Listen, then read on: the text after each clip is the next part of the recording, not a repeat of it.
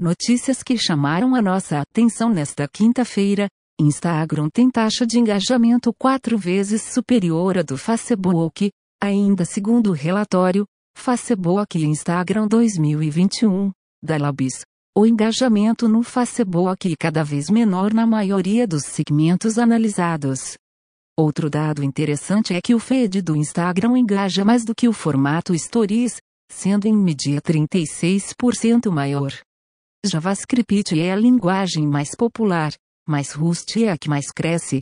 Em termos de popularidade, o destaque também fica com Python e Java, em segundo e terceiro lugar, respectivamente. O Rust, apesar de ainda pouco utilizado, está ganhando tração. O Google vai utilizar a linguagem para códigos no Android por causa de suas garantias em segurança de memória.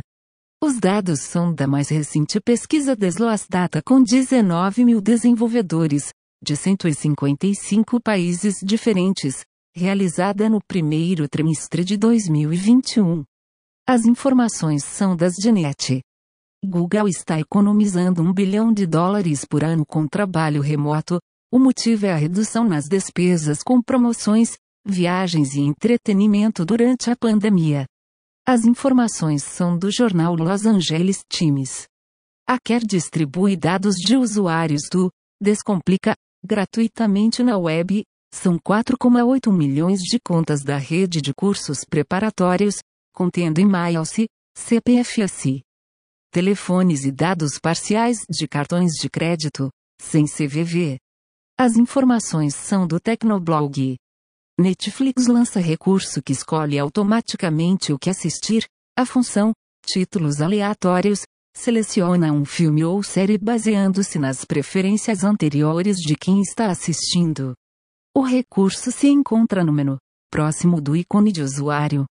As informações são do canal do YouTube do Netflix. Microsoft decide alterar fonte padrão de documentos Office. A empresa vai substituir a Calibri, padrão desde 2007, mas ainda está decidindo entre as cinco novas fontes, Tenorite, Berstadit, Skena, Seaford e Grandview. As informações são do blog da Microsoft. China lança primeiro módulo de sua nova estação espacial. Esta é a primeira de 11 missões necessárias para a construção completa da estação e posterior envio de uma tripulação de três pessoas até o final de 2022. As informações são da Agência Brasil.